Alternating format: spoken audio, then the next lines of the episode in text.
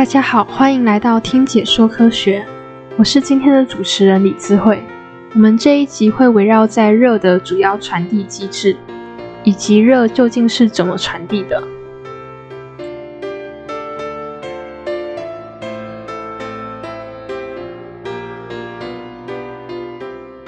在上一集中，我们认识了热和能量。这一集我们会仔细讨论热的三种传递机制，包括传导、对流，还有辐射。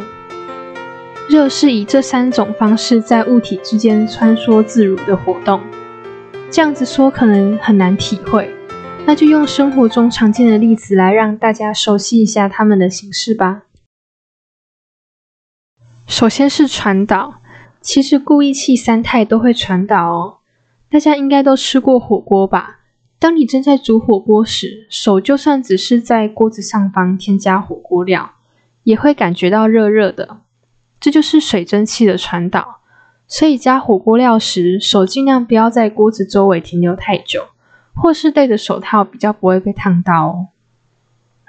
还有固体的锅子也会传导，这应该不用多说了吧？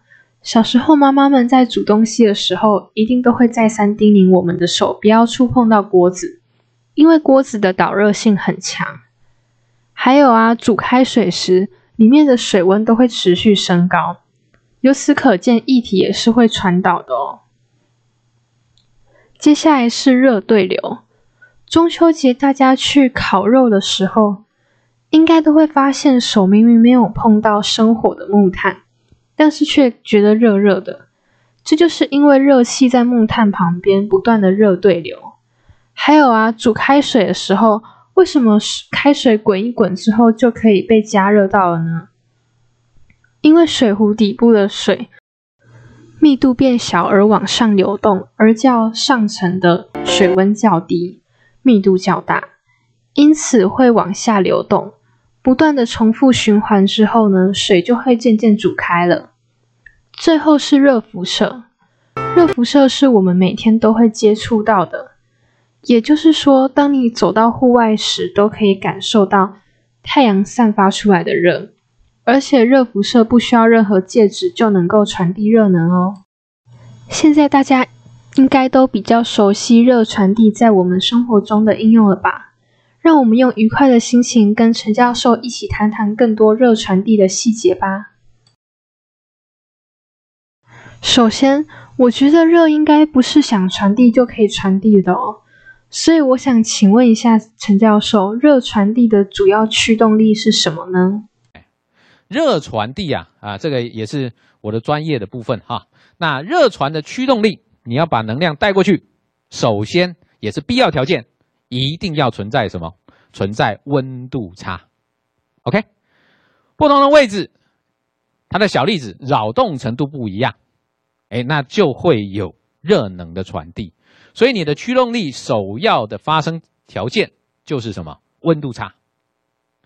有了这个温度差之后，你就可以把能量从什么地方传过去呢？从高温的地方往低温的地方传。所以换句话说，热传一旦发生，它只有一个方向，高温到低温，不会反过来啊，不会低温到高温，没有啊，这是一定会发生的现象。所以要存在温差，就决定了方向，而这个方向就会是由高温的地方往低温的地方传。热是从高温处传向低温处，以达到热平衡。这边要跟各位澄清一下，一个物体温度高。并不等于它的热量就比较高哦，所以我们不能说热一定是从热量高传向热量低的物体。像我们平常生活中，把刚煮好的东西放在室温下，等它凉的时候再吃，也就是等食物跟空气的温度达成热平衡的意思。那我想请教一下教授，我们都知道热传递有三种方式。那能不能请教授跟我们解释一下热传导的定义呢？它是借由聚光下面静止的介质传递热。这里注意到静止是什么？是说，哎，我呢用肉眼看它没有在动。所以如果水或其他的流体静止在这个空间当中，你不感觉到它在动，那它在传热的时候，它是用传导的方式，啊，所以不要想说，哎，老老师，那只要用液体啊，只要用水，我就知道它是对流啊，不对，它在聚光下面如果没有运动的话，那它其实是传导。好，那如果一个物体它是用传导把热能从高温的地方往低温的地方带，这个时候它的热传率瓦数正比于截面积 A 跟温差 delta T，反比于冷热两端长度 L。好，这个时候呢，可能已已经有这个观众或者是听众觉得啊，好好麻烦了。哎，简单的比方，各位都用过水管，对吧？水管越粗，你的水流就越大。哎，就把这个概念这样想就行了。水管越长，它越不容易流动水嘛，是吧？哎，那你要你要让它流动，你要怎么样？有高的压力去吹去驱动它。所以热如果要通过一个物体，透过传导的方式，截面积就是管径越大，它越容易流过去，这样就比较容易理解了。那另外呢，它跟 delta T 就是管内跟管外的。就是一端跟另外一端的压力差，啊，那你要越多的力，你就推的越多，啊，所以它是正比于它的截面积跟它的温差。那如果管子很长，譬如说像这个下下水道或者是输水管、输油管太长了，你可能需要加压，否则它流不动啊，因为它管内有阻力啊，所以它会反比于你的冷热两端的长度 L。传导率它是材料的性质，对不对？那什么样的？的材料 K 好，什么样材料 K 不好？这边告诉各位，金属啊，材料是金属材料 K 比较高，所以它可以用来干嘛？哎，用在这个锅啊，哎，用在我们的电子元件的散热啊，LED 灯泡的散热啊，因为它可以很快的把热散掉。OK，那反过来，那什么时候 K 比较不好？K 比较低，不热。不利于热的传导啊，像是塑胶，像是海绵，像是这个橡胶，这些东西它的 K 就很小，就不利于热的传导，但它也很有用哦。哎，我们刚刚说了嘛，你要怎么样？要能够把热导到食材上面去，同时你要防止热散失嘛。所以这些海绵呢，这些这个这个纤维呢，就可以拿来做什么？做绝热的材料。让你的炉里面的热不会很快的跑出去。那在这边呢，我特别喜欢讲的一个例子是什么？是我们的这个红酒杯。各位没喝过红酒，但应该见过红酒杯。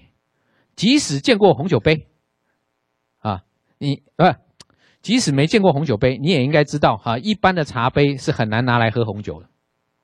啊，这边跟各位分享一下红酒啊。这有些人是把它当做是这个这个高级品啊，我觉得是还好啦，反正就是一种流体而已。对于工程师而言，它就是一种流体而已，发酵之后的流体。但是有钱的人啊，不是，我是说比较 enjoy 啊，比较享受红酒的人，他们会用这种红酒杯来喝。但对我们这种工程师来讲的话，它其实是一种特殊的设计。来，第一，它的这个杯啊，上方啊，肚子大。你会说，老师，那那是什么？容量大嘛，一一一口咕噜喝。但你很少看到那种零零七情报员詹姆斯旁的咕噜喝下去的嘛，对不对？啊，他的他他喝的都是那种调酒，红酒他不会这样喝，红酒都是三分之一到四分之一，甚至更少，然后在那边晃，知道为什么？哎，啊啊，活化单宁是其中一个原因啊，但是呢，其实另外一个是什么？让它在里面挥发。然后呢，它的气味弥漫着这个，所以一般人喝红酒的时候都要先闻一下，把那个那个杯腹中的这个这个这个呃红酒味道吸进去，品味。再来一个，这个杯啊，你在晃的时候啊，它里面有一些这个沉淀物，有些红酒是用橡木桶啊，它会沉淀在底下，然后它的色泽，哎，会经由这个你对着灯光看啊，会很美啊。然后在晃的时候呢，上面有水渍，然后那个水渍吞下来的这个波纹呐，啊，也是一种品红酒的一种艺术。但这不是重点啊对传热工程师而言，重点在哪里？重点在下面这一根儿。红酒为什么要设计这一根？你什么时候见过威士忌或者是白酒的时候，它的酒杯下面有一根？不会。那为什么红酒杯要特别有一一根呢？是因为 K 的关系啊。因为红酒的风味啊，会随着温度有很明显的差异，所以你不能让你手的温度去影响到红酒。那怎么办呢？你如果用一般的玻璃杯装啊，你的手一握，没多久红酒就被你温热了。所以呢，你就要握在这个杯子的下缘，然后呢，它的热不会传到上面去。你不会说，哎，老师三十七度，它会慢慢传上去？不会，为什么？因为它还没传到那上面呢，就已经在那一根棍子的时候被周围的空气冷却了。所以红酒从倒进去到最后你喝最后一口，它的温度是不会变的。主要是这个杯子的设计啊，就跟环境温度是一样的，它会让你知道你的第一口跟最后一口温度是保证接近的，风味是接近的啊。所以这个是传热的设计哈。这个红酒杯下面这根棍子啊。啊，你不要觉得说，哎，老师他只是为了造型用的，不是的，他是为了要防止传热，或者是让它的热能够赶快散掉啊，不要影响到杯中的风味哈。所以，所以这些呢都是跟 K 有关系的，让你的热啊这个好传或不好传，K 占有很大的因素。刚刚教授有提到一个很重要的概念，就是传导是在聚光下静止介质传递热的方式。包括故意气三态哦，然后啊，之前有一个我觉得很酷的热传导实验，叫做烧不破的气球。实验内容就是先在气球里装水之后打结，然后用手拿到酒精灯上面烧，但是气球竟然都没有破诶原因是因为当气球接收到酒精灯燃烧的热之后，就马上利用热的传导方式。将热传给了气球内的水，所以呢，它里面的水不断吸收气球传导过来的热能，导致气球难以升温至燃点，因此气球就不会破掉了。还有啊，我一直以来都很想要尝试日本人发明的纸火锅，以前一直觉得很神奇，想说为什么纸可以拿来煮火锅啊？它不是会燃烧吗？原来它的原理就和纸杯装水在烛火上煮一样，只要利用水来帮助纸散热，就能让热随时在纸张上散掉，不让纸张达到燃点。因为纸张的燃点约为一百六十度 C，而水的燃点约为一百度 C，所以当水煮沸的时候呢，因为温度未达纸的燃点，所以纸锅子就不会烧起来了。还有啊，中秋节烤肉的时候，为什么不用木棒串烤肉，而是用金属棒串烤肉呢？是因为金属的导热性较木棒好所致，而金属就是刚刚教授解说中提到的导热率 K 较好的材料性质。冬天穿的羽绒衣也有用到热传导的原理哦，膨胀的羽毛衣会把身边的空气留在衣物中。降低热传导的发生，因为空气是极佳的绝缘体，具有保暖的效果。还有啊，有些建筑阁楼会或挑高建筑都会加盖小阁楼或故意挑高屋顶，这是因为空气是良好的绝缘体，可以让热量不易进入，也不易跑出屋外，因此能让屋子保持冬暖夏凉的特性。还有啊，大家应该都很好奇吧？北极明明就已经够冷了，北方的爱斯基摩人竟然还可以居住在冰屋里。原来是因为雪片和雪片之间有许多空隙，可以保留空气，防止屋内热量向外散失。所以其实冰屋是很温暖的哦。同样的道理。下雪可以帮助植物抵挡寒冷的天气，使它们继续生存下去，可以长得更好。是因为雪片里的小空隙可以保留植物周遭的泥土里的空气，防止热量从植物或动物体内散失。这就是为什么植物在寒冬不会被冻死，而能够在春天的时候依然生机盎然的原因。小动物能躲在洞穴里冬眠而不会被冻僵的原因。那么，教授，我也想请教一下，热传递中的热对流的定义是什么呢？热对流它是借由物质聚观下的运动，最常见是什么？流体啊，这个透过液体或气体的运动来把热能从高温的地方往低温的地方带。好，那 Q 呢？正比于什么？正比于接触面积，然后呢，跟温度差，这很容易理解嘛。你如果表面跟外面的温度差越多，你的对流能够传递的热就越多。另外，你的表面越多越大，你的接触面越大，就越能够把你的热啊传走。那常见对流的种类，大体上面有这四种。第一个叫做什么？第一个叫做强制对流。强制对流，刚刚说了嘛，物质要运动。所以强制对流是它本来乖乖待在那里，你不让它乖乖待在那里，你让它动。所以常见是什么？透过风扇的方式去吹。所以各位如果有个人电脑的话，把机壳拆开来，那个里面用风扇在吹的，那就是典型的强制对流。它可以帮助热从你的 CPU 或者从你的鳍片上面带走，啊，这个叫强制对流。那反过来呢，它自己就会动的，叫做什么？叫自然对流。也就是说，你不用外加风扇，不用外加啊帮浦，这个流体它自己会动，把热从高温的地方往低温的地方带，这个叫自然对流。那为什么会发生？哎，以这个例子来说好了，这这些红红的是什么？是你的加热元件。但是呢，你的空气被加热之后，它的密度改变变轻了，你刚好引力在引力地球引力，所以它轻的就慢慢慢慢浮起来。啊，然后呢，下面的新鲜空气再补上去，这个时候热量就会从下方带到上方，进而散掉，这个叫自然对流。所以自然对流有没有很重要？有哦，各位，这个跟各位息息相关的这个天气，就是典型的自然对流造成的。啊。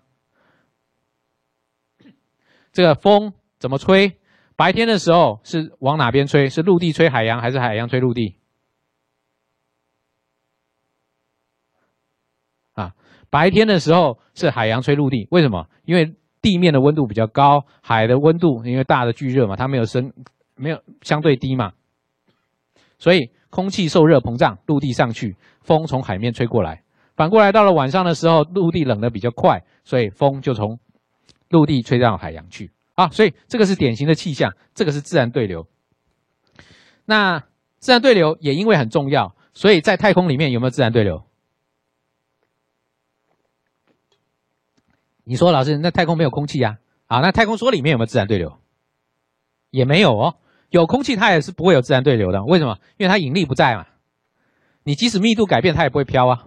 啊，所以常常脑筋急转弯的问题，或者是说我不知道之后会不会出现在学测里面的问题啊？那个自然对流是不是一定会发生啊？有两个前提。第一个，它要有那个什么，有流体，而且它的流体要随着密度要随着温度而改。第二个，还要有引力，引力方向还要有对的。啊，你可以想象一下嘛。假设我们的今天的热源是在上面，然后冷源是在下面，会不会有自然对流？不会哦，因为热一直在蓄积在上面嘛，那空气就一直凝，那个热空气就一直在上面，它跑不下来嘛，所以不会有自然对流啊。好，那你会说，老师，那依照驱动力的不同，有跟没有就是自然对流跟强制对流，那还有另外两种是什么？哎，另外另外的两种则是什么？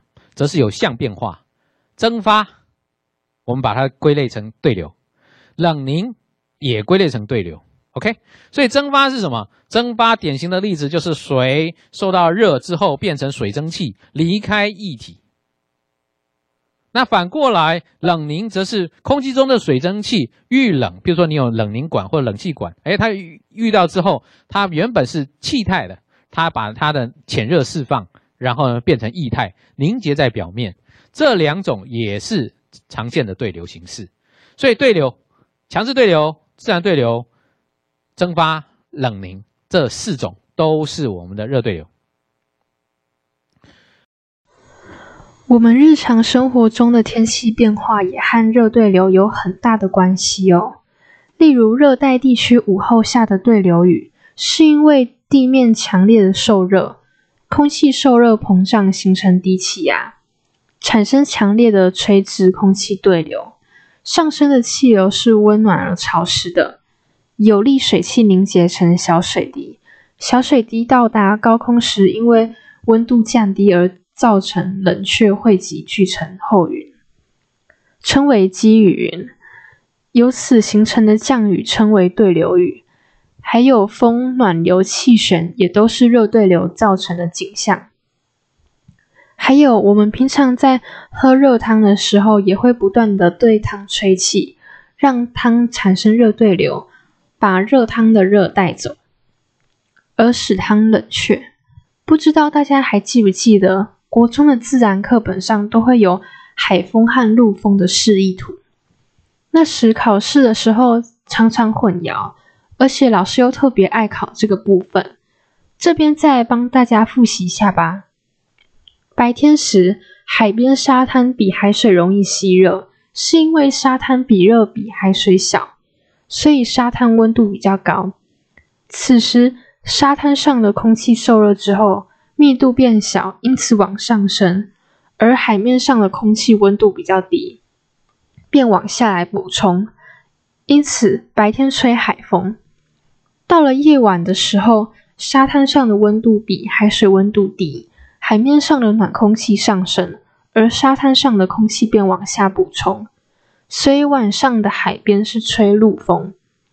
最近疫情期间，都宣导说密闭空间要记得通风，通风也和热对流有关联哦。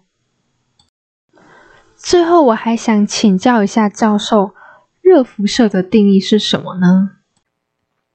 热辐射是热传的第三个机制，它的原理是透过电磁波，简单来说就是光啦。然后呢，它就可以传递能量，从高温的地方往低温的地方传。那它的特征是什么？如果还记得前面传导，它的特质要什么？它的介质要固定不动，对吧？如果是对流，它的介质要运动，对吧？辐射特别厉害。他说：“我不需要介质，我都能够怎么样呢？我都能够把能量从高温的地方往低温的地方带。所以，即使在真空传导对流都没有用咯，你只剩下谁？热辐射。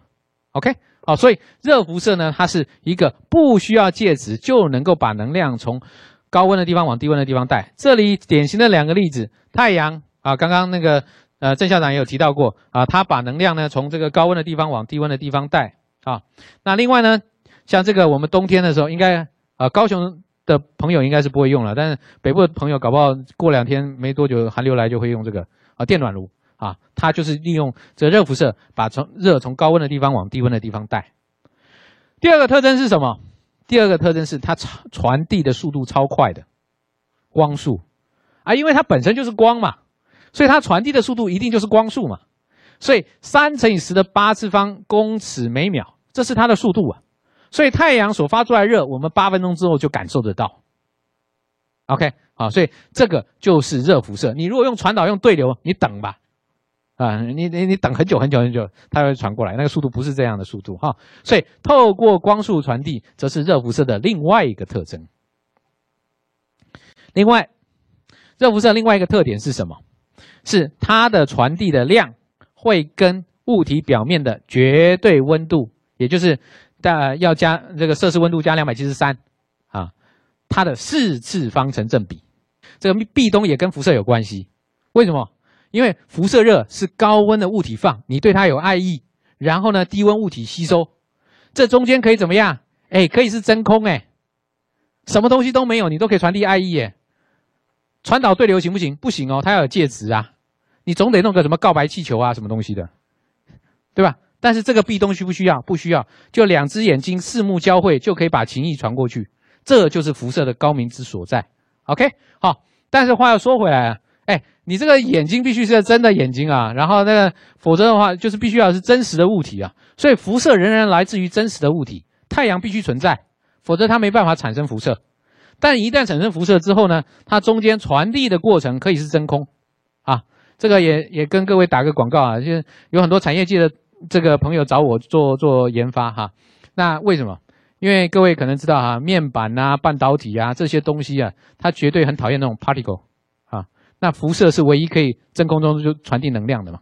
所以做金属热处理啊，做一些什么样的热处理啊，哎，这辐射是唯一可以加热的机制。啊，你你不要接触嘛，然后不要用风吹嘛，那个 particle 嘛，所以这个辐射在真空中，那在太空中应用也很大啊。太空中什么都什么都没有啊，你要散热，你要加热，只能靠热辐射啊。啊，所以热辐射其实很多的应用啊。热辐射是物体用电磁辐射把热能向外散发的热传方式。以热辐射传递热时不需要介质哦，也就是因为这样，位于外太空的太阳才能够透过热辐射传递能量给在地球上的我们。还有地中海附近的国家，例如希腊的房屋，主要是以纯白色为主，旁边倚着蔚蓝海岸，白色沙滩和迎面而来的徐徐微风，这是我们普遍对地中海的美好印象。但地中海的房子除了因为地方特色而漆成白色之外，其实也跟温度有关哦。这是因为在阳光普照的地中海，有时会因为过度的日晒而导致屋内的温度上升，令人感到闷热。因此，地中海的居民就借着白色的墙壁来反射太阳光，以降低室内温度。最近疫情期间，公共场所常使用的热像仪也是热辐射的应用哦。它会感应我们人体辐射出的能量，转成红外光。而各种形式的物质，只要温度高于绝对零度，也就是负二七三点一五度 C，都会发射红外辐射。因此，这种可以不用接触到别人的。体温测量方式可以说是在我们疫情期间扮演很重要的角色。另外啊，还有除油槽，为了避免高温，通常外部都会漆成白色的，因为可以减少热辐射，避免除油槽温度过高。最后啊，还有一些热传递的综合应用，想要跟大家介绍一下。应该很多人都是人手一个保温瓶吧？那我们现在把保温瓶拆开来看，首先保温瓶的杯盖处都是由橡胶、塑胶以及瓶盖组成，而整个保温杯中大部分都被真空层包围，唯一能散发出热量的就是瓶口，因此热量最容易流失的就是瓶颈周围，所以制造时我们都会尽可能缩短瓶颈。容量越大，瓶口就会越小，越容易保温。而保温瓶中其实是有一个夹层的，这个夹层是要用来防止热传导，有避免热往外散失的，或是从外面进来的功能。最后是瓶身，要做成能够防止热辐射，最好的方法就是运用热的反射。在水壶内两层不锈钢之间镀上银，银能够很好的反射热辐射，因此透过它能够有效降低流失的热量。此结构使内部热量不易散失，而外部热量也不易进来。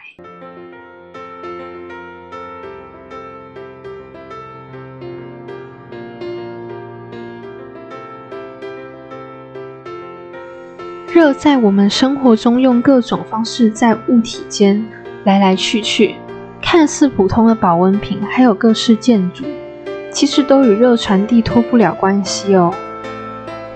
下一集呢，我们会谈谈烤箱与烤炉的各种功能以及特性。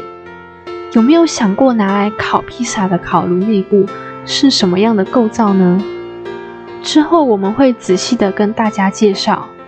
大家可以好好期待下一集的内容。今天就先到这边，拜拜。